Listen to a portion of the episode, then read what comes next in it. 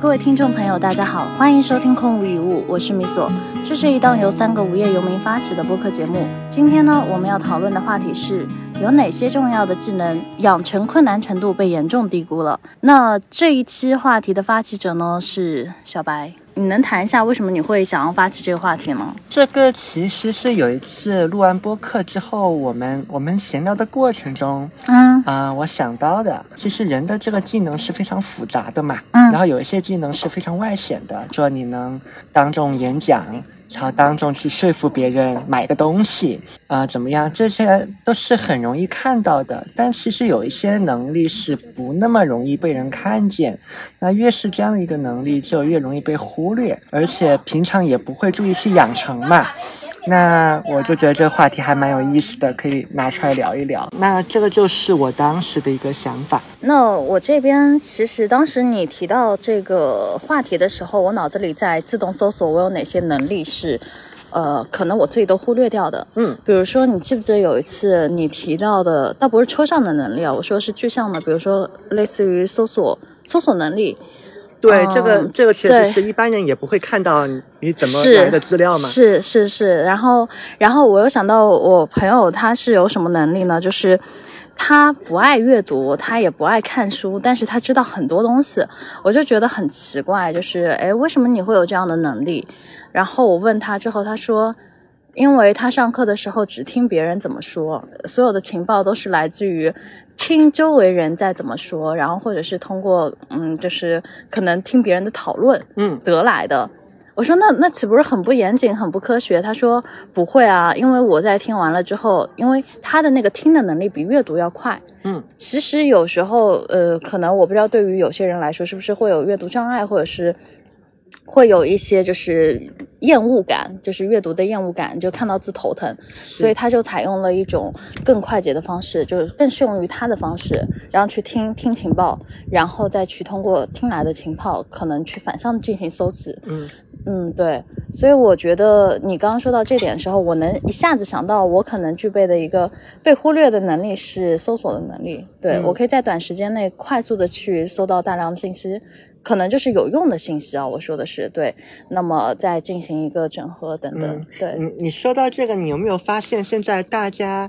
大家那个搜索的能力其实是在下滑？因为被算法喂养的已经丧失了。对对，嗯那个海城，你是不是平常在跟别人交流的过程中也有这样的一个感觉？因为我本身之前最早不是做 consulting 嘛，嗯你是靠这玩意儿吃饭的，所以你就觉得你因为你之前认识的人大家都会，然后你就觉啊得就是每个人应该都会这玩意儿。。对，然后你嗯后 OK，面又去了一些公司，你也觉得大家都应该会。好，这个时候发现已经有一些小傻瓜不会了。嗯那这个时候后面你做课的时候，你就会发现有更多的朋友不会，因为我没有做所谓搜索课这个东西，就是因为我之前的预期就是，嗯嗯、之前我可能会比较粗暴，我就心想你们淘宝我怎么看你们从来都搜得到什么什么东西都搜得到。啊你们 ，OK，嗯你们怎么为什么这玩意儿又搜不到？所以我之前就比较粗暴的去对待这个问题，但是后来我会发现大家是真有这个需求，是真不会搜。哦，OK，因为说到这个，我很我在很长一段时间之内，我一直以为它是一个技术问题，嗯因为我有想过我要不要做一个呃搜索课，就是嗯比如说 OK 就教你那个搜索引擎应该怎么用，嗯，然后那个啊百我度我和、发现他们其实不是这个问题。对，后来发现不是。后来发现它可能是因为我们在聊能力嘛，对那能力最终要表现出来，要呈现的很稳定，嗯它一定是成了你身体的一个习惯，那这个习惯是要慢慢培养的。我会发现是大家的那一个意识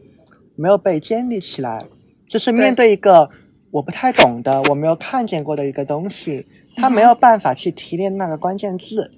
嗯，然后到一个任何有搜索框的一个地方去搜，明白，它不一定是百度和哦 Google，它可能是微信的搜索，可能是淘宝。对，可能是小红书甚至极端就是在有一个做社会学家的人是用快手做社会社会啊调研。 ，OK，对的对，因为他们能够非常图像化的看到各种民俗，而且非常 local 的那种表现。但是那个玩意儿就类似，就是很多朋友们真正不会搜索的原因，是因为他根本不知道自己要搜什么。嗯其实他是不知道自己要搜什么，或者就是说一个大命题他不知道怎么去拆解，拆成一个小命题，所以就导致他其实搜不出来，他也不是知道怎么去表现他想搜的那个颗粒度。啊，对，明白了。然后这点倒是让我想到，就是因为我们刚刚说，为什么现在的人好像越来越多的是搜索能力在在弱化嘛？我不是刚提到说，因为可能跟科学技术的发展有有关，关系对因为当信息流算法这些东西开始出现之后，那么人就开始被自动的喂养信息，那么算法能识别出你的喜好，那自然就是会疯狂的给你推你喜欢的东西嘛。这也就导致说，它当中的隐患是，它会越来越让你产生一种舒适感，嗯你的大脑就开始偷懒，然后不会调用那个所谓的思考、搜索的能力。因为在我理解，信息的未捕也分那个主动和被动嘛。是那么主动的状态下就是你要去搜索，而被动的状态下可能就是你在被喂养。然后更多的场景下，我们现在的消费信息消费是处在一种被喂养的状态下，比如说，哪怕是微信公众号也是在被喂养。就包括刷朋友圈，你也没有任何的搜索的这样的状态，甚至我会遇到一个很有意思的场景是，我不是有客户嘛，然后我要教他们去怎么去做一些自己的品牌也好，或者怎么样也好，然后他是离不开社交平台的。是我会发现他们丧失了一个很重要的能力，就是搜索能力。他不知道自己应该搜什么，以及搜什么样的关键词能够让他去找到可参考的样本。包括我当时说，哎，微信其实你可以搜一下这个，然后他才意识到说，啊，原来微信也是一个很庞大的数据库。所以这个是你当时提出这个话题的时候，然后我下意识能想到的一点就是，可能被忽略的就是人的搜索的能力。你你刚刚说的这一点，嗯我有联想到，我们刚刚其实都隐隐谈到了，就是环境对于人的一个影响嘛，就对影响到了人的行为和习惯。那表面上好像仅仅是一个，呃，我会不会搜，有没有这样的一个意识？对呃，如果往更上层一点看的话，我我的一个观察是，大家问问题的能力其实也在变弱，因为嗯搜索这个行为，它其实跟提问的这个过程是很像的，就是嗯我带着一个问题，然后问题里面有关键字，嗯，我就去找嘛，无非是、 OK 是找机器还是找人，还是在找书。但是推荐算法它对应的其实就是我等着人来喂，我今天刚好写了对文章，嗯其实就是因为其实就是 你终于写文章了，因为我今天早上写对了写了四篇文章，好不好？一个小时写了四篇文章。哇，鼓掌鼓掌，可对，喜可当然贺复。制粘贴为主，对，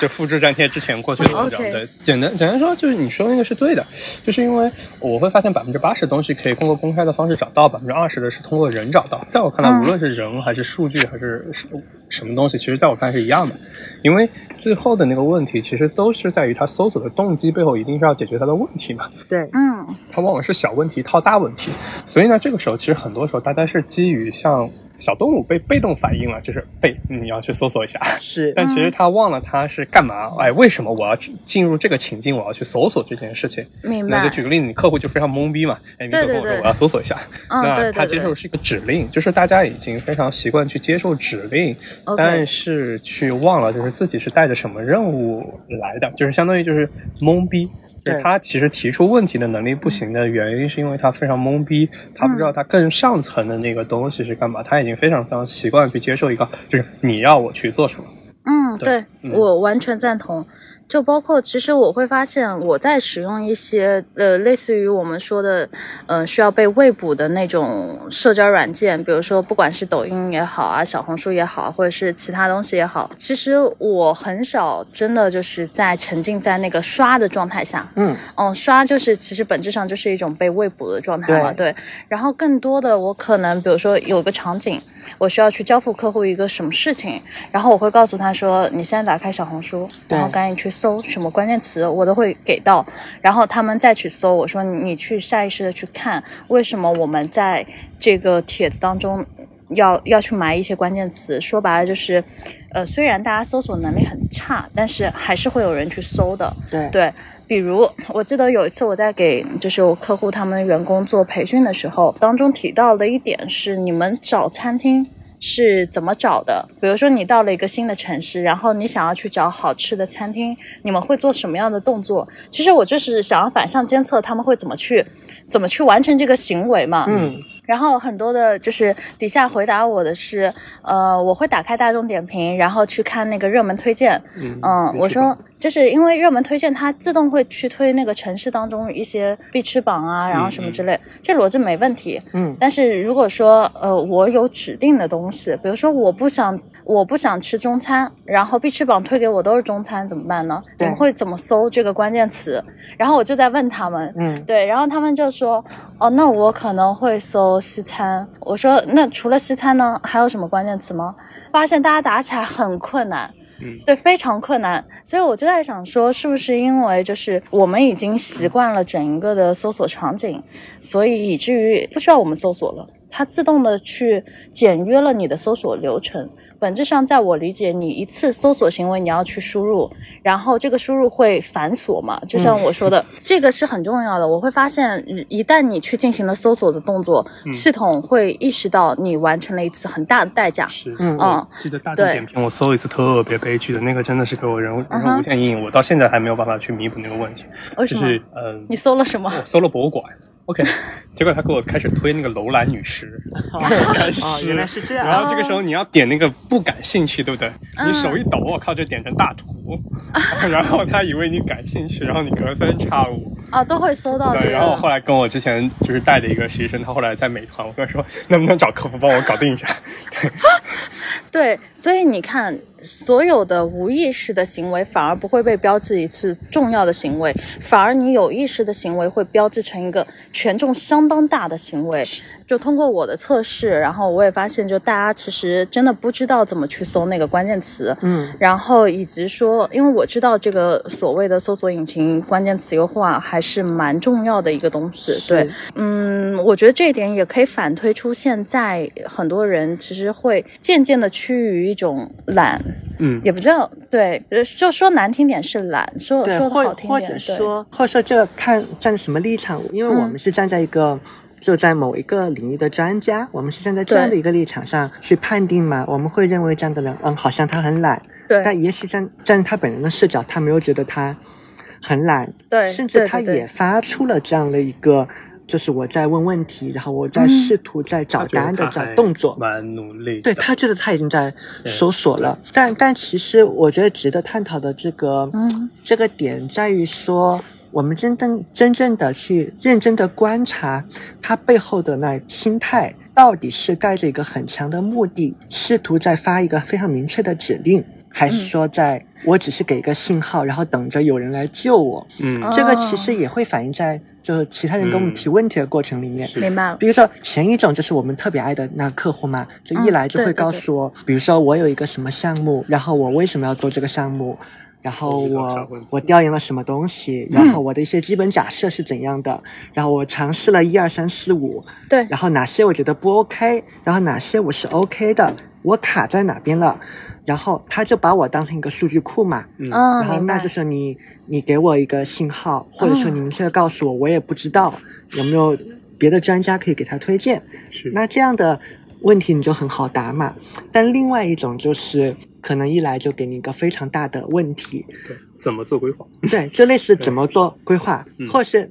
你们到那个知识星球，你们到那个冯大辉老师的那个嗯免费星球上去看，嗯哦看那些提 OK 的问题，就是类似我我要怎么改变人生，啊，我理解，嗯都都是这种特别大的天话哪题，哦，OK，对，对明明白了，我之前做课的时候，我当时有统计过，什么课啊？呃，就是当时是做那个个人战略的那门课，哦啊就是在、 OK 当时在维库做的那门课，因为我有开场统计所有的人的问题，我发现百分之五十的人当时可能因为我开的当时是门战略的课，嗯哼所以就是说很多人会。百分之五十人会问我三到五年怎么规划，我当时就特别懵逼，因为朋友就是你都不知道打哪里，你咋规划？嗯，对，然后就是我会，然后后来我在有在有意的观察用户，我会发现像你说的那种问改变人生的问题，或者说怎么规划的问题，反正就是类似怎么的那种嗯懂提这种问题的人，想的东西往往不是特别深。嗯嗯，对，就是有很强的那种韭菜特质。嗯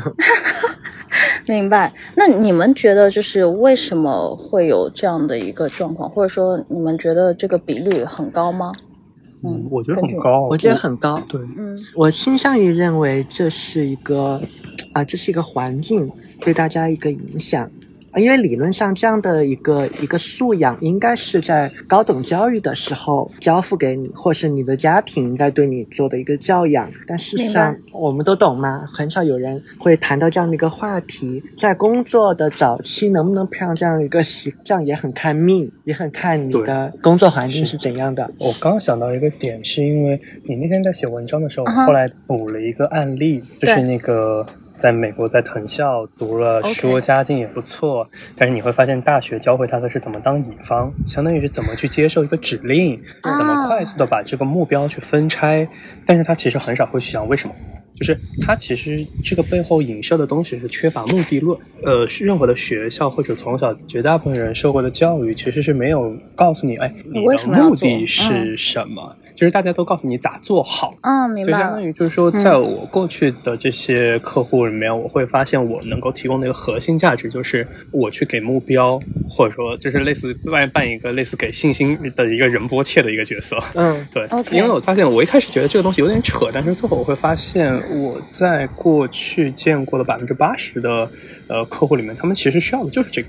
就是他们嗯非常迫切的需要我告诉他们干什么，就是他们想获取一个 OK 合理性。明白了，对，哦，我我印象里面特别深，其实是当时我在看一个那个呃一个二战的电影，大概就是呃那那个电影我到时候可以发给你们，反正是反正已经差不多变成禁片的一个状态。就简单来说，就是一个冒牌上尉还是冒牌少尉？哦，好像对，啊，其实好像有就是说看过他反正就在战争结束前已经杀了好多好多人了。其实他就是扒了一个呃军官的皮，他其实就是个逃兵，他扒哦了个 OK 军官的皮。好像就是他的那套制服，对对吧？，然后战争末期的人非常需要秩序。懂。就是大家需要个方向，他给了大家方向，所以就是类似这种你像高射炮去射击，嗯嗯呃，那些逃兵或者说是就是集中营里面的囚犯，就是你想想， OK 就是大家其实最后会发现，就是什么事情都干得出来，大家对只是说，哎，我需要个方向。就是这个对可能会呃举得非常的呃暗黑哈，对但是说返回头来，其实我会发现，就是很多人他真正就是缺了那个目的感，所以他总是需要别人去立着他。对，对懂，但其实这样还蛮还蛮危险的，因为你你其实也是在押宝，你是在押嗯就是投喂你的这个人，他本身是不是有恶意的？嗯那像海城刚刚举的那个电影的例子，你想那些跟随的人，他们在服从的其实只是他的那个外壳嘛，是你服从的只是那一个服装。那抽离到更一般的一个场景下，其实也类似，就是为什么我们知道这样，就自己找目标其实是很难的，对但是你得不断的去练。原因就在于说，如果你不自己去找目标，你就只能等着别人给你投喂目标对。是别人给你投喂的，第一是不是你想要的，第二就是那个目标对你来说是不是有一些隐藏的害处。是，那明白那这个就不一定了。嗯，就是你们刚才聊的那点，倒让我发现了一个还蛮有意思的共性，就是这边找我做案例或者是做咨询的很多朋友，他也会有个问题，就是可能我在试图去挖掘他们到底未来就是可能想要一个怎么样的状态啊什么之类的，然后你会发现，我会接到两种情况，一种答案是给一个很大的方向，就可能说，哦，我未来就像你说的什么环游世界啊什么之类的。 我我的理想是环游世界，然后怎么怎么样之类的，嗯，这是一个，当然不是说不好啊，只、只是说他可能没有想过自己为什么会有这样的一个目标，或者是为什么要把它作为自己未来人生追求的方向，对，这是一种就比较大，有人只是不想上班啊而已。对，这种情况也比较多。然后还有一种情况是，呃，我可能挖了半天，然后发现对方也不知道自己想要什么，然后迷茫是大多数。普遍迷茫，不知道自己未来到底要什么情况啊，什么要怎么样的一个人生的方向等等，就是找不到方向，所以印证了你们刚才说的，如果说他自己没有一个目的，从小可能在教育体系下被培养成一个乙方的话，那他天然就只能接甲方的需求。嗯对是对，诶，但是聊到这边，我又联想到另外一个，我认为其实是被、嗯呃严重低估的一个能力，就是它比较容易被大家当成是一个态度，就是耐心嗯，啊、因为耐心这件事情。因为我我在做人力相关的工作嘛，所以这个事情在我的眼中，嗯它它比较像是一个技能。那任何一个技能，它都有用的刚刚好，过度使用和运用不足的这样的一个状况嘛。懂。我现在观察到一个情况，好像也是因为环境的影响，现在普遍存在的一个状况是运用不足。如果反观我自己的一个经历的话，我我其实有点极端，我刚好是走到的另外一个头，嗯就是我会运用过度。嗯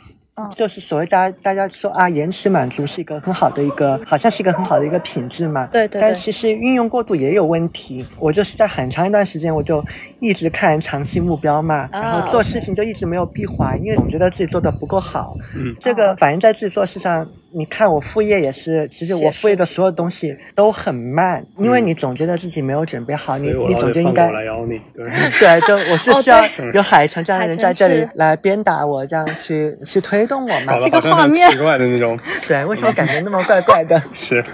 好了，我我我闭嘴，你继续。对但，anyway 啦。但是我有时候也在想，这个好像是八零后的，我不知道是不是一个共性啊。因为我嗯我试图在回想，就是我小的时候，包括我在念书的时候，呃，接触到的这个信号嘛，对好像那个时候普遍都还在强调延迟满足，就是你不要那么着急，就是急是没有啊那么用的。懂了。然后那时候整个职业规划这种东西还是没有被大家喷的那么厉害，嗯还是说明你白了进到一个公司里面，你还是循序渐进。嗯嗯 OK 这个当然有它的一个问题，但是好的一面就是让你稍微要有一点耐心明白，就是你的一些成果不是那么就显而易见就可以获得的啊、呃嗯但是这几年我看到一个状况是，我猜测可能是因为移动互联网的一个发展，让大家太早的看到了那种非常极端的案例，比如说年少成名的。嗯最最近我看到一个比较明显的那个新闻，就说那个喜茶的创始人嘛。啊，OK OK，就嗯九几年，然后身家多少亿，对然后我看到有些群里就就在传，就说，哎呀，你看我也是九几年的，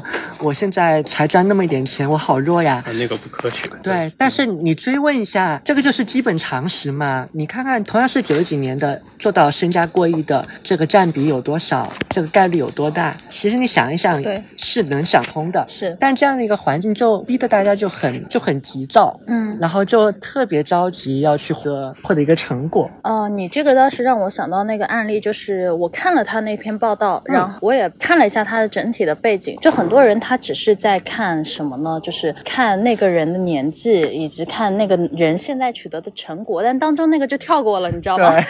就莫名其妙就很可能别人十几岁就出来做事儿了，其实他不是实际很可能，对就是因为对喜茶那个创始人，他的学校不是很好，他是职业学校的嘛，对职业技术学校。那你你要知道，作为普通人，你你一个本科学历，你你怎么可能像人家喜茶那个职业技术学校出来这样子，然后很早就开始打工？对人家是很能吃苦啊的，或者说，对，或者说应该是很可能叫打工都还不是很确切，应该是对很早就开始接触社会，啊，对对对，就直是接接跟触市社场会。嗯相接对触嗯。，而且他在之前，你知道做茶之前，他其实是有做过手机生意的。嗯，那么对于一个就是很早接触社会，他一二年就开始做茶了嘛？那你想，他现在是九零后，九二九二年，对，那他一二年，也就是说二十岁的时候就开始去做了那个喜茶，而他之前的经历还有就是做手机生意。你想，他几岁开始混社会？就真的是海晨说的，十几岁就开始混江湖了。是那我们十几岁在干嘛？对对面临高考，然后想的是你要考一个好的学校，对呃，然后进入到一个好的大学，接受一个良好的本科教育，然后可能还要研究生。那你的时间轴一下子被拉长到了二十二到二十四岁。那二十四岁你再出来，你跟一个十几岁混社会的人来说，你中间缺乏了起码不下五年的社会经历。是对，那你这五年在社会当中摸爬滚打，你能学到什么东西？对，其实就是有的人会跟我去说，反正嗯类似就是成长类的话题，有对三十多岁的人跟我去说，嗯，然后这个时候其实我的感觉就是说，说的好像三十多岁人真的就是，就是他们可能很可能二十多岁才真的出来，嗯，然后呢，这个时候其实你想想，一个十几岁出来干的人，其实和他对差，他的实际的社会经验是是等量的，是的，对，所就是以呢，这这个样时候其实去看年龄，其实是没有件用还蛮扯的事情，而且大家非如常果扯烈度烈度不一样的话，嗯，对。就是很可能就是说出现的状况不一样，嗯就其实是对标得对全套其。实在在那个成熟度的这件事情上，我们三个都有这样的一个经验。其实我们都是不看年纪的，嗯对，就很有可能一个一个四十岁的人在我们看来都还没有成年呢，嗯，那对，也许一个十四岁的人，他的心智就已经很可以可做到怕非常成熟，他只是是差一点经验而已。嗯，所以年龄真它的可以作为参照，但是就是它不能就是说，就是还是那个对标对全套的问题。是的对对对。就就我我想到一个例子，就反正就很多人，反正看看看书嘛，就觉得就是我看两本书我就能成为巴菲特了。 对，然后但是那套故事其实巴菲特还是一个很诚实的人，他把自己的故事都写全了。但是很多人其实没有看，你想想巴菲特实际上是个什么样的状态？就是十几岁就十一二岁就开对始跟家里面人做，而且跟自己就是就是家里面人做买卖，然后十几岁也就开始去投资，而且刚开始的时候起盘就七十年代的一百万刀。然后就相当于现在几个亿，嗯然后老师又是格雷厄姆，就相当于就是王思聪，然后十几岁跟着王健林做，嗯然后去五道口金融学院跟着院长混，然后在毕了业以后，就是爸给了他几个亿的小目标，哦然后出来对就相当于就是这么一个状况。但是很多人就是对标，就是往这上面对，就是取死之道嘛。对，嗯就是你想想，一个二十多岁，然后之前也没干过，然后看了两两两个理财课，就觉得自己就巴菲特上身了，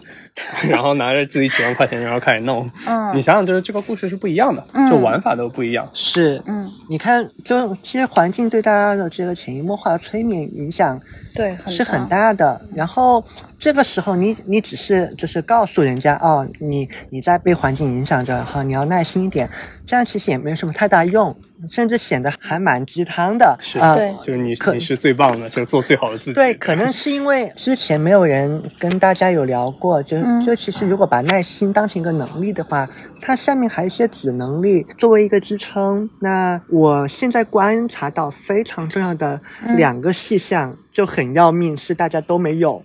然后也没有人提醒他们你要有这样的一个东西。嗯一个是站在自己的一个角度来讲，因为你像没耐心，它一定会造成一个后果嘛。对，但其中一个后果就是你会，你没有办法得到出那个正确的一个信息 OK，啊，对越应的一忙越个乱，对能力的一个缺失是，其实能大家倾听的能力非常的差是啊，不不光是说用耳朵听，包括说用眼睛听，因为你看文字嗯其实也是一个阅读的过程嘛。嗯是就我们在极客上玩就看得很明白啊，就经常你会觉得有些人的理理解能力真的很很可怕啊、是就在根本就没有理解人家观念的一个基础上，就在乱杠。断章取义嘛，断章取义的能力非常强，就读了一小段，好，开始发表评论了，然后前后背景都没有，就开始了。对，然后包括因为前段时间是那个求职季嘛，然后周围有朋友在招人，嗯他们有的时候也会，就大家私下也会去吐槽一些那个应聘者。就是会发发现这些人经常达不到点子上，他听不懂你的问题，嗯，或者说他会恶意揣测你的那个就是开始进入那种劳资纠纷模式。对，嗯，就就嗯就很嗯尴尬。但其实有一些问题，就在我们看来，就是你认为人家用一个问题在挑衅你，嗯，是不是有可能是你自己的心态有问题？就是你不能带着一个就是没有偏见的一个中性的一个心态，先去把它给吸收进来，对，然后经过理性的思考，再给出一个回应。那其实这个动用到的就是一个倾听的一个能力嘛。是。我嗯刚想起一个例子，其实就是说，嗯，先先举个正常的例子，等一下再举个就是血腥又腹黑的例子。对就是我刚刚其实想起来，你在说大家可能在极客上面反应会很激烈，或者是之类的。我后来想起来，其实那个东西包包括刚刚我们说那种就是多少岁身家过亿、过十亿的那种，对，所以我觉得那个故事其实非常像什么，就是大家其实还是在用一个读书的那套逻辑，就是百米赛跑。嗯就是我对靠，看到就是我还没有开始跑，就是别人已经跑到九十九米了，疯了。但其实就这个故事不是这么玩儿，就是我会认为大家其实在玩的游戏的本质是在一个大草原上面，其实没有跑道，然后你爱怎么跑怎么跑，就是你自己可以创造一条赛道，你自己跑到第一也可以，嗯就是其实是你爱往哪里跑往哪里跑。其实我觉得这对于，其实就回到我们今天说的那个，就是被忽略的一个能力。我觉得其实那个东西，我总结下来叫目的论。嗯，就是你非常清楚自己想要什么，嗯因为那个草原很大，就是你不可能把那个草原全部跑完的，那你只能往你自己想跑的地方跑。但如果说你不知道一个自己往想哪里跑的时候明白，你看谁都比你跑得快。是，对，就是因为你可能往东边跑，哎呦，就是有有跟你往东边跑，也有往南边跑的，这个时候嗯你就会明被白别人带着走，对然后你也跑得会非常累。呃，然后现在就开始来说血腥故事。对，嗯我要听。我们在老家去猎杀兔子的时候，包括那种野鸡的时候，嗯就是用弓箭，会发现就是反应速度特别的快。兔子远远比你想象中反应速度快很多，它非常非常的机敏，嗯它能就是有点像。就是你在刷东西的时候，你能非常机敏的感觉到很多的信息，嗯但是这个时候它想的不够远，就是一点点风吹草动，它就开始往前跑。 ，OK，那这个时候就可以利用它的这个弱点，嗯，就是我提前射出一支箭，打出响动，他这个哦时候就憋不住，他就一定会往前跑，或者说无论往前跑，往左左后跑，但总之就是一定有我的兄弟姐妹 拿着东西在那里等着他。就是天哪好他残从他酷哦刚开始反应的那一刻，他就开始跑不掉了。嗯就如果说你想想，就我觉得很多时候，就是大家因为没有个非常明确的目的。举嗯个例子，那只兔子的最后的目的应该是逃出升天，对不对？是哪怕断了一只尾巴，对也也得行。但是他不愿意承受任何的损失，他想特别机敏、特别快速的，就是打大满贯，嗯那就很可能意味着头要被我干掉。嗯嗯就相当于就是说，我会回忆起来，就是我见过的很多朋友，是因为他们表现的特别特别机敏，嗯，就是嗯聪明。我是对我来说，聪明不是个褒义词，对嗯就是 OK，反应明白特别迅速、特别敏锐。嗯但是其实是因为缺乏一个非常连贯的一个策略，就是他懂没有想清楚，哎，我现在一年两年之后干嘛？就是我会发现他们其实蹲的全都是一周。呃，当天最多嗯就是说，可能因为工作不断的摩擦，想出半年的策略，而且往往是工作上智商在线，嗯明白，就是对于他更长线的东西，因为说白了，你上班还是为了挣钱嘛，是就是它的整套长线策略是不存在的，那就意 OK 味就是说我拿一个什么东西去调一调它，它就直接就跳起来了。那这个时候嗯你想想，就真的要去狙击谁的话，其实是这波人是很好狙击的。是对，哎，其实我顺着海城讲的这波这波人继续往下讲啊，就是所谓反应机敏，就是我们打个引号，就是或 OK 大家认为从某种意义上讲是非常聪明的人，尤其是些教育背景还不错的人，因为嗯学校有筛选的是，这个作用嘛，叫大家脑子是很好的，而且某种意义上讲也也自视甚高，是，会出现说海城刚刚讲的那一种嗯，在长期来讲，它缺少一个比较比较长远的一个一个眼光。是，其实放到更微观的视角上看，对也会出现这样的一个问题，尤其是反映在我刚才说的嗯这个倾听上。就比如说，反应机敏的人会有一个特点，就也因为很多友谊的兑换是要在来回的过程中对对对进，行的嘛，他也许就抓到了你的第一个点，然后就快速给出自己一个响应，嗯，是可的能是是一个的反驳，可能是怎么着，或是调用自己自己以往的一个经验。是嗯，但是我认为，在职场上受过良好训练的人，嗯一定会发展出一个更好的一个模式，是我先优先把人家的信息都拿过来，对，不要加扭曲，把整套信息都拿过来，我嗯做完分析，然后再对做回应，不要那么着急，因为你如此快速的回应，呃，人应该也是会受到影响嘛，你可能会堵对住这个信息的口子，啊、这点还真的蛮有意思。所以你知道，就是在你的基础上，我之前好像有写过一条状态，类似于说，就是宁愿愚蠢，也不要表现的恶意。 嗯，其实就是这一点。为什么说愚蠢也不要恶意呢？就是你你可以不知道，或者说你可能这信息解读你你没有办法懂、get 到它的 point，但是就是这是 OK 的，嗯。但是如果你在调用你的理解模式，并且去认为他是可能在恶意攻击你或者怎么样，你嗯反、反攻击一波，其实这个是你自己把自己给作死，主要是对大家只是表现恶意，就恶不起来，就像兔子咬人一样的嗯状态，就是我很凶哦，嗯 奶凶奶凶的。然后你想，就是他已经他在攻击你的状态，就意味着他已经在你面前，你手起刀落。哇，就是你你本身跑可以跑很远的嘛，你就非要来咬我呢？海晨真的是好学习。好好可怕的例子，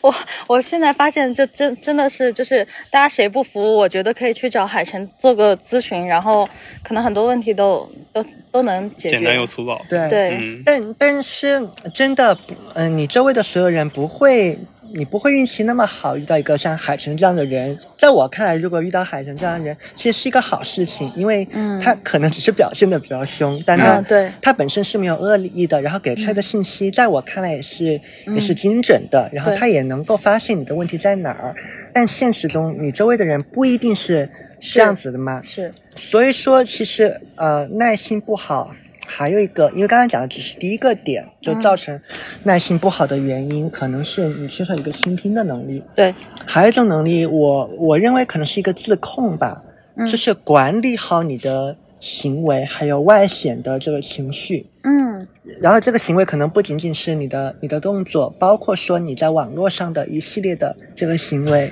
嗯因为你会影响到别人，对，当然最终影响到的是你的自己。对对嗯，这个可能我最常见看到几种场景，呃如果是在网络上，无非就是跟喷专家嘛。尤其嗯是本来我你是带着一个请教的一个 姿态，看来小白遭遇过，然后然后就我是我不要不识抬举我的我的是另外一个例子，待会儿我会说。嗯一个是这种情况啊，然后包括在跟人交流的这个过程中，听到一个你比较不喜欢的一个观点，嗯如果严苛一点来要求啊，你是不是能够控制你的一个表情，OK，和情绪？因为这个会通过你的身体语言给表达出来。对，如果人家很敏锐的嗅到了，就是你就是不喜欢，那我觉得我也没有什么必要跟你讲了。嗯，但这个有可能会害到你，嗯明。白，但是这样的一个素质是要通过很好的一个磨练的，训练了，因为对，归根到底是，嗯，更好的管理你自己嘛，更更好的去控制你的这嗯个情绪。就人人都会有，就你你说一个，嗯，我还蛮反对的东西，我我肯定内心也是想骂脏话。可能我觉得这一点我帮你补充一下，我嗯觉得要分人，就对是什么样的人我可以接受，OK，他可能。是在正确给你提意见，但你想，如果是一个本来就抱着恶意的人来跟你去讲一些没用的，我觉得我没必要把我的耐心给他。 啊这对，那那那这可能就会涉及到对更复杂的嗯，案例因素了嘛，就是你的这个耐心，它其实也是要。也是要区别对待的，这也分对场对景，这是肯分定场这样景因为对因为耐心还蛮累的。有个前提，因为我我理解就是耐心，它其实也本质上是一种耗能的行为。对你要把你的能量去交付给一个，比如说，就像我说，他可能无法理解，甚至是无知的状态。无知也就算了，就我说的愚蠢没关系。对但是如果他是带着恶意的，然后你要把耐心交付给一个充满恶意的人，那我觉得对我而言是一种非常耗能的状态。对，一嗯看你，你你也不太像基督徒的那个啊感觉，对对就别我人打你左脸，我觉得你 会呼别人两两耳光过去，对不对我，我绝对不是甘地的那种，就是可以支持什么非暴力运动的，那那不行。哦，我记得对以前看过一个游戏，很可爱嗯。甘地是很可举爱着一个核弹对别人说要有 爱，我靠，你你玩的都什么游戏啊？我的天！哎，刚才我说到一个我我个人的一个例子嘛，啊然后对来对来我展我想现，说就是你没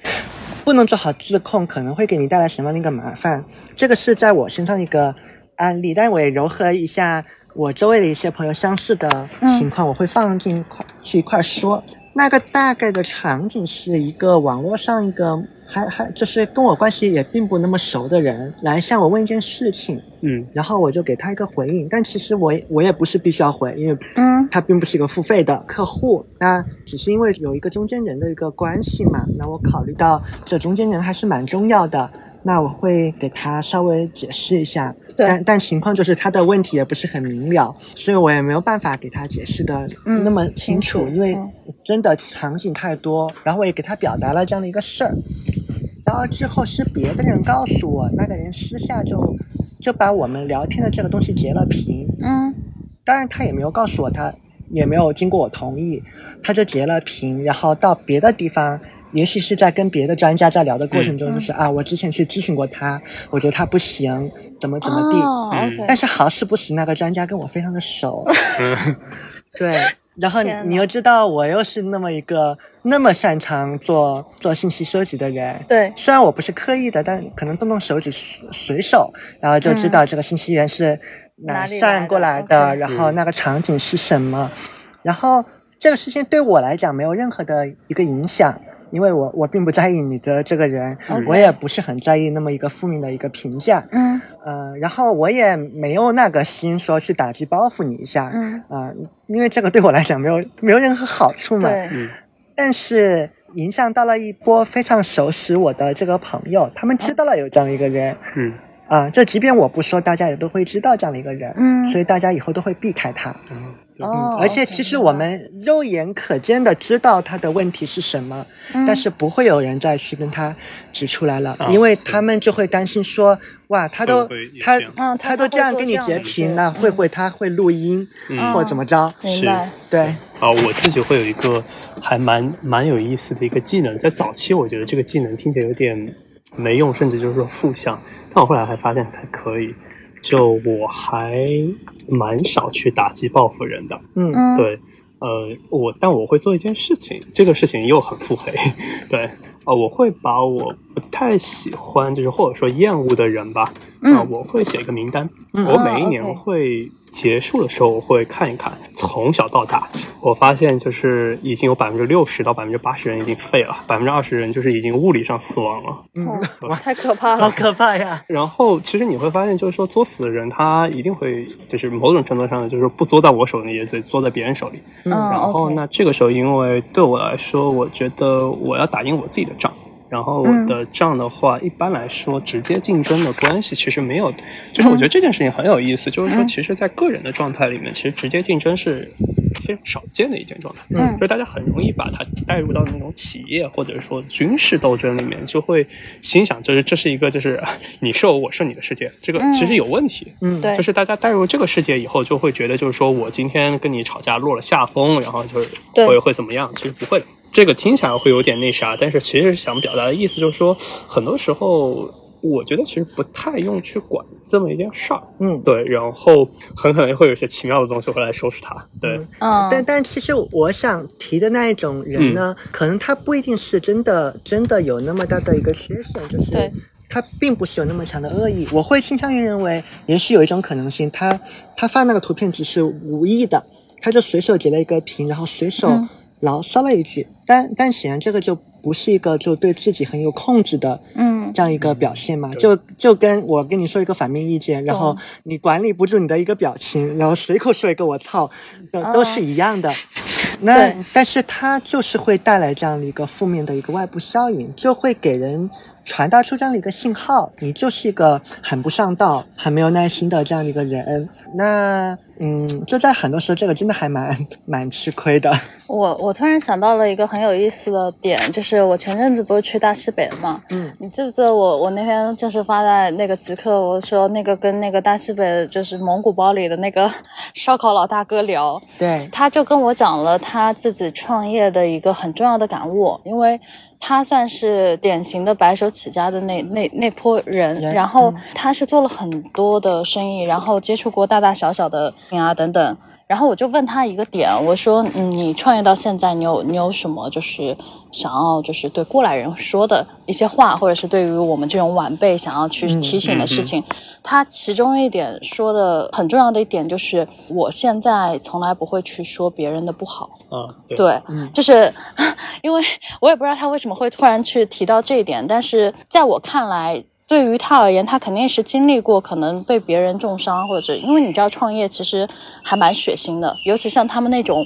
就是真的老江湖混出来的，还不是那种互联网公司的那那比较高大上的那种创业，对，嗯，所以那他种其就实比较对他嗯跟我说了还蛮多，就是他被人捅的那种呃嗯状态，不是真捅啊，就是背后捅刀子啊什么之就是类你的不。干什么已经被别人捅了，你天天说啊坏话，对你就要被捅更多的。对对，其实当时他比如说拉了一个项目什么的，然后就发现就是有人在呃弄他嘛，嗯嗯，然后后来他其实蛮受伤的，因为这个人算是他也是比较轻信的一个人，嗯对，然后后来他就意识到这一点之后，他又跟我说：“他说我我现在真的从来不会去说别人的不好，因为我觉得没有必要。嗯”对对对对，嗯，所以你让我就突然联想到那个老大哥，包括很多人，我觉得缺乏耐心，还有一点是。他会去看你是谁，他对于他敬意的人，他会充满耐心，或者是怎么样？他对于一些无关紧要，或者是他觉得嗯我不熟的人，嗯、或者是你是谁啊？比如说，尤其是网恋网络上，大家发现为什么人和人都没有耐心，是就是因为你摸不到这个人是谁，你现实接触不到那个人，那他他的一个 ID 在你的眼中只是一个 ID，一个头像，一个符号，嗯，所以那个头像符号所发出来的声音，一旦跟我的意见相违背，那么我可能就下意识的就调动起了我的攻击心态，然后我我就开始我 觉得那个状态是因为，嗯嗯，就是你认为那个人潜在和你是差不多的人，对，对，如果对是一个三岁小朋友骂你是大傻逼，其实你也啊还好。 OK 所以我一般在网上，如果说真的被人杠的时候，尽管我很少被人杠，我的方法非常非常的简单，我就会去戳他的头像，看他发了什啊，么一东西。样的，一样的，就是你会感觉到一种非常强的荒谬感，就是你大概率会发现，呃，真的，我之前在知乎还有、呃、类似的地方，嗯我会发现如果有杠我的，其实我最后戳下来，哦，高中生， 对。嗯对，OK，，或者就是说你会看到他发的东西就很奇怪嘛？那你这个时候啊一你样就去脑补一个这个人就站在你面前骂，对然后你就看着他，对对你就对，看着他，什么对话都不说，其实还好。对，嗯对，嗯，这这真的是一个很有意思的一个一个地方，啊就是人人在网络中和现实中的表现会会不一样嘛。嗯然后我都可以想象，有些就是在在网络上，比如说在跟你刚的人，嗯如果回到线下，然后我是面试官，他是来面试的人啊对啊这个他会态度也许就会发生是蛮大的一个变化。但话又说回来，现在杠面试官的嗯人也挺多的，也挺多的，哦那我那也许就去小公司面和去大公司面，他的对态度又会不太一样啊，。我想到的其实是会是因为我之前有在一些论坛，尤其是那种你们应该会接触比较少，嗯，就是那种时政和那种军啊事的论坛， ，OK，OK 哇，那就是哇很就是敏感杠啊杠的飞起，哦就是很多那种你知道，就是今日头条用户那种嗯状态。明白，然后你这个时候就会想一个问题：把这些人拉到新兵营里面，可能只是半个月就要被开除军籍。嗯，就说白了，这波人就是类似就是要去踩平东京啊或者之类的，连枪都没摸过，就是他们完全不理解那个状态究竟是怎么样，就觉得好像这个就是一个分分钟的事情。呃，嗯我上次给你们看过那个就是华沙的那个，哦，你你知道就真实的作战大概会是什么样？这帮人就是没想过那件事儿，嗯就会觉得就像中二病一样，就是嗯，我对我我倒是真的有被这样的人加过，然后我观察了一下朋友圈，基本上就是你说的那种画像，嗯嗯呃，非常的，就是可能真的是什么弹药也没有摸过，枪也没有摸过，当然正常也也摸不到哈，嗯嗯，但是就是会抱着一种指点江山，然后激扬文字，然后你们、你们、你们都是大傻逼，呃， 就就嗯对这样的一个感觉，对，就非常可怕。然后包括他发的一些很多的东西，都是和你说的什么时政相关。人有聊过，就是我其实说实话，就是这件事情是这样，就是说我有我有之前有见过一些县长嗯，类似就是工作，或者甚至就是嗯更更加往下乡长的工作，那种 OK 实地的那种考察就是田野田野田野文档。哦，然后你就会发现，那帮人其实考虑的东西远远比你想的要复杂。就是大家觉得好像就是啊只是那么一件事情，但你想想，其实就别就是乡，就是哪怕乡政府，你得去处理书记嗯和底下村子明白之间的关系，各种各样的，就是远远比你想的复杂。嗯就就说白了，这帮人就是可以去喷这喷那，说白了就是把他呃扔过去做个乡长，我觉得其实都可能活不了两天。对，对，就包括学历史的，就也会很多，就是类似大家就各种去，就是脏痞人物，嗯就是这个还是文明说法， 对，就是说白了就是经常觉得袁绍不行，对，嗯但是其实像袁绍，就三国那个袁绍，确实就是说他不行，只是因为曹操说他不行，那曹操是因为赢了，但袁绍他是起家是个庶子，就是、嗯就是，而且是一个和。袁绍的爸爸和奴奴婢生的，就是在东汉的法律体系里面，这个哦这个我就知基本道上不是人，对对，是，那你想想，他从这个位置起来，最后就是既亲忧病，相当于就是说，现在整个华北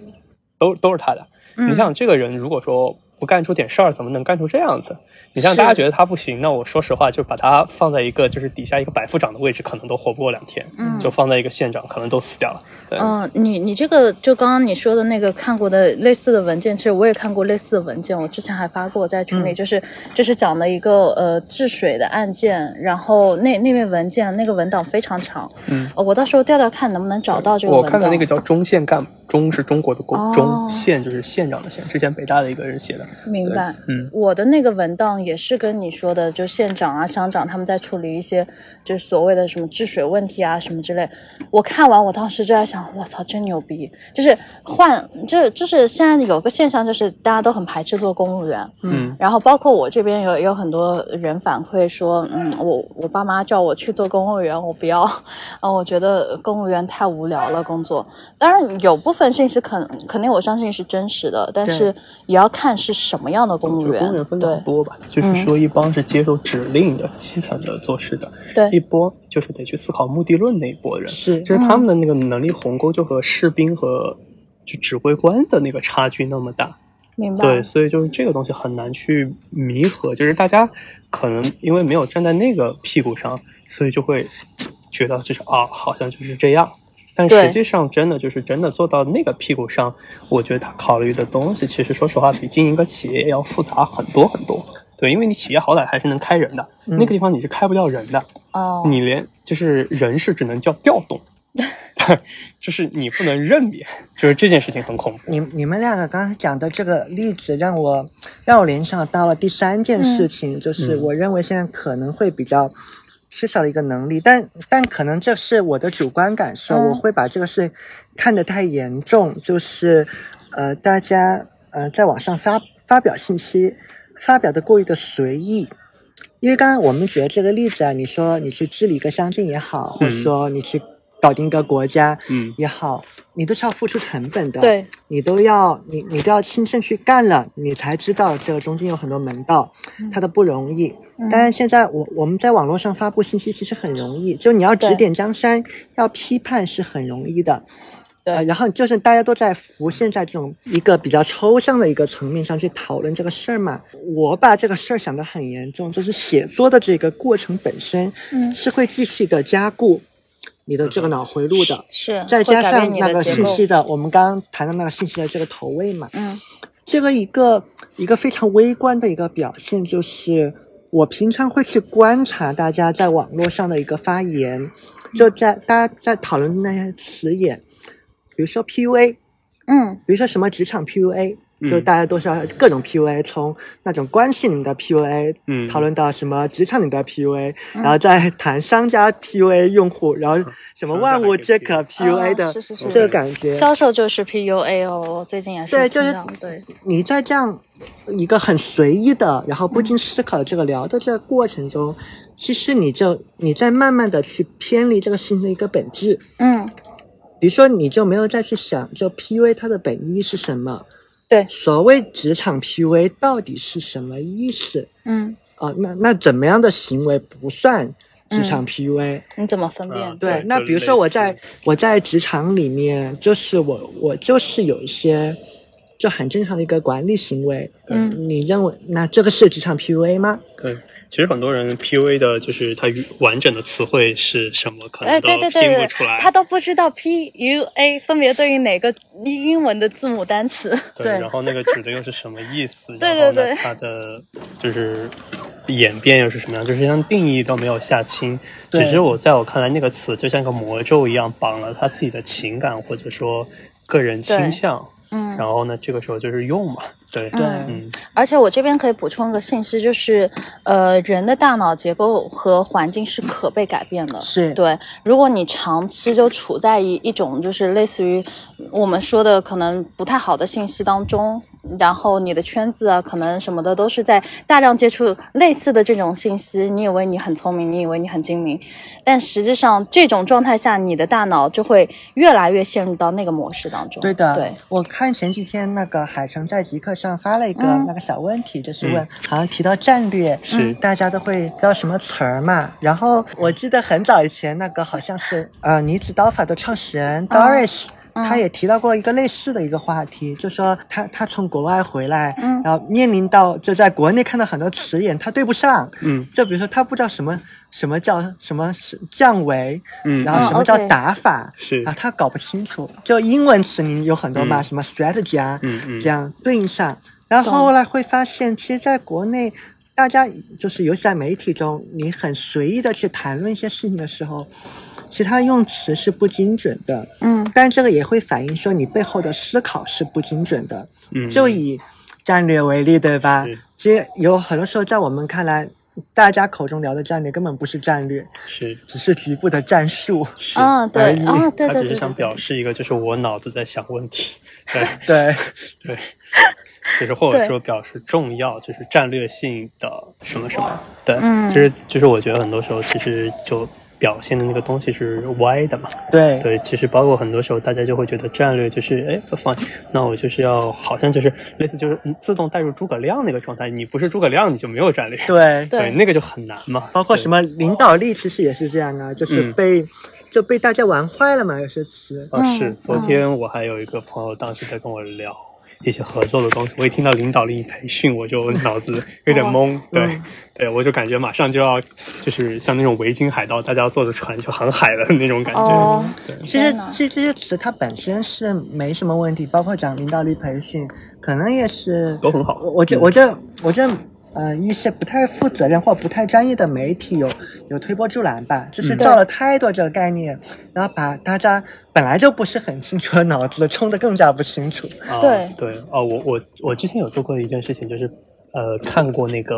就是很多人把那个词汇拉出来嘛，嗯然后我也丢在过一个群里面，嗯哎，问他们就是这些东西，嗯，就当时包括什么爆裂啦、增长呀、嗯赋能啊等等这些词，嗯让大家 OK 画词连线，哦什么天哪词等于什么，然后哪些东西基本上一样。然后，呃，后来我还做了另外一件事情，就是我问他们，朋友们，ETF 是什么？就是呃就是那个啊我知道对那个基金私募又是什么？然后指数型基金那加 ETF 又是什么？嗯，OK，然后你就会发现，就是朋友们就答不上来了。开始懵逼，对，嗯然后羡你慕就会发现，就是说观察到的一件事情，就是说大家非常习惯用概念去遮掩嗯自己不懂的东西。嗯然嗯，后呢，这个对时候就相当于就像什么，就是你建了一个大的泡泡，然后看起来非常大，然后但是我对拿针一扎，嗯完然了后就没漏了气了，然后懂你发现极小。其实是因为你如果说长得非常结实，对然，后你反而就一点点的变变大，就是它是个实心的球，你对扎也扎不透。然后呢，但如果它是个泡泡，嗯它有的去维持它这个泡泡的大小，泡泡的本能又不会让它去自己变实，对，它就会越来越空心，也越来越怕被人扎。嗯，对，就是我见过一些就是外界认为是高手的人，他因为为、啊为了维持这个高手人设，啊，然后他就得去花很多时间去表演。那但是他其实内功又不强，然后这个时候呢，呃当然我是比较友好，就是我不会去说那个人是谁，然后但是就是我尝试扎过他一次。泡 OK，然后呢，你就就发现那个泡泡，诶，其实很爆小了很小，嗯对，就对有问题，对，哦，天呐，那今天呢，其实我们也聊得差不多了。然后我建议就是大家最好总结一下，就是我们刚刚讨论的，呃，容易被忽略的能力，然后误认为可能是态度啊，或者怎么样之类的，就是，呃，最后进行一个总结吧。嗯从你开始，小白是污染谁这嗯，里？其实今天，呃，我我原本以为我们可以聊到更多啊，但、嗯但可能真的发现这个问题，每个聊起来都还挺大的。对非常我们大我们差不多就聊到三个点嘛，嗯，一个是关于搜索的这样的一个能力嗯这样的一对个能力和意识，另外一个就是要有耐心，而且嗯耐心它是有一些具体的嗯行为作为一个支撑的。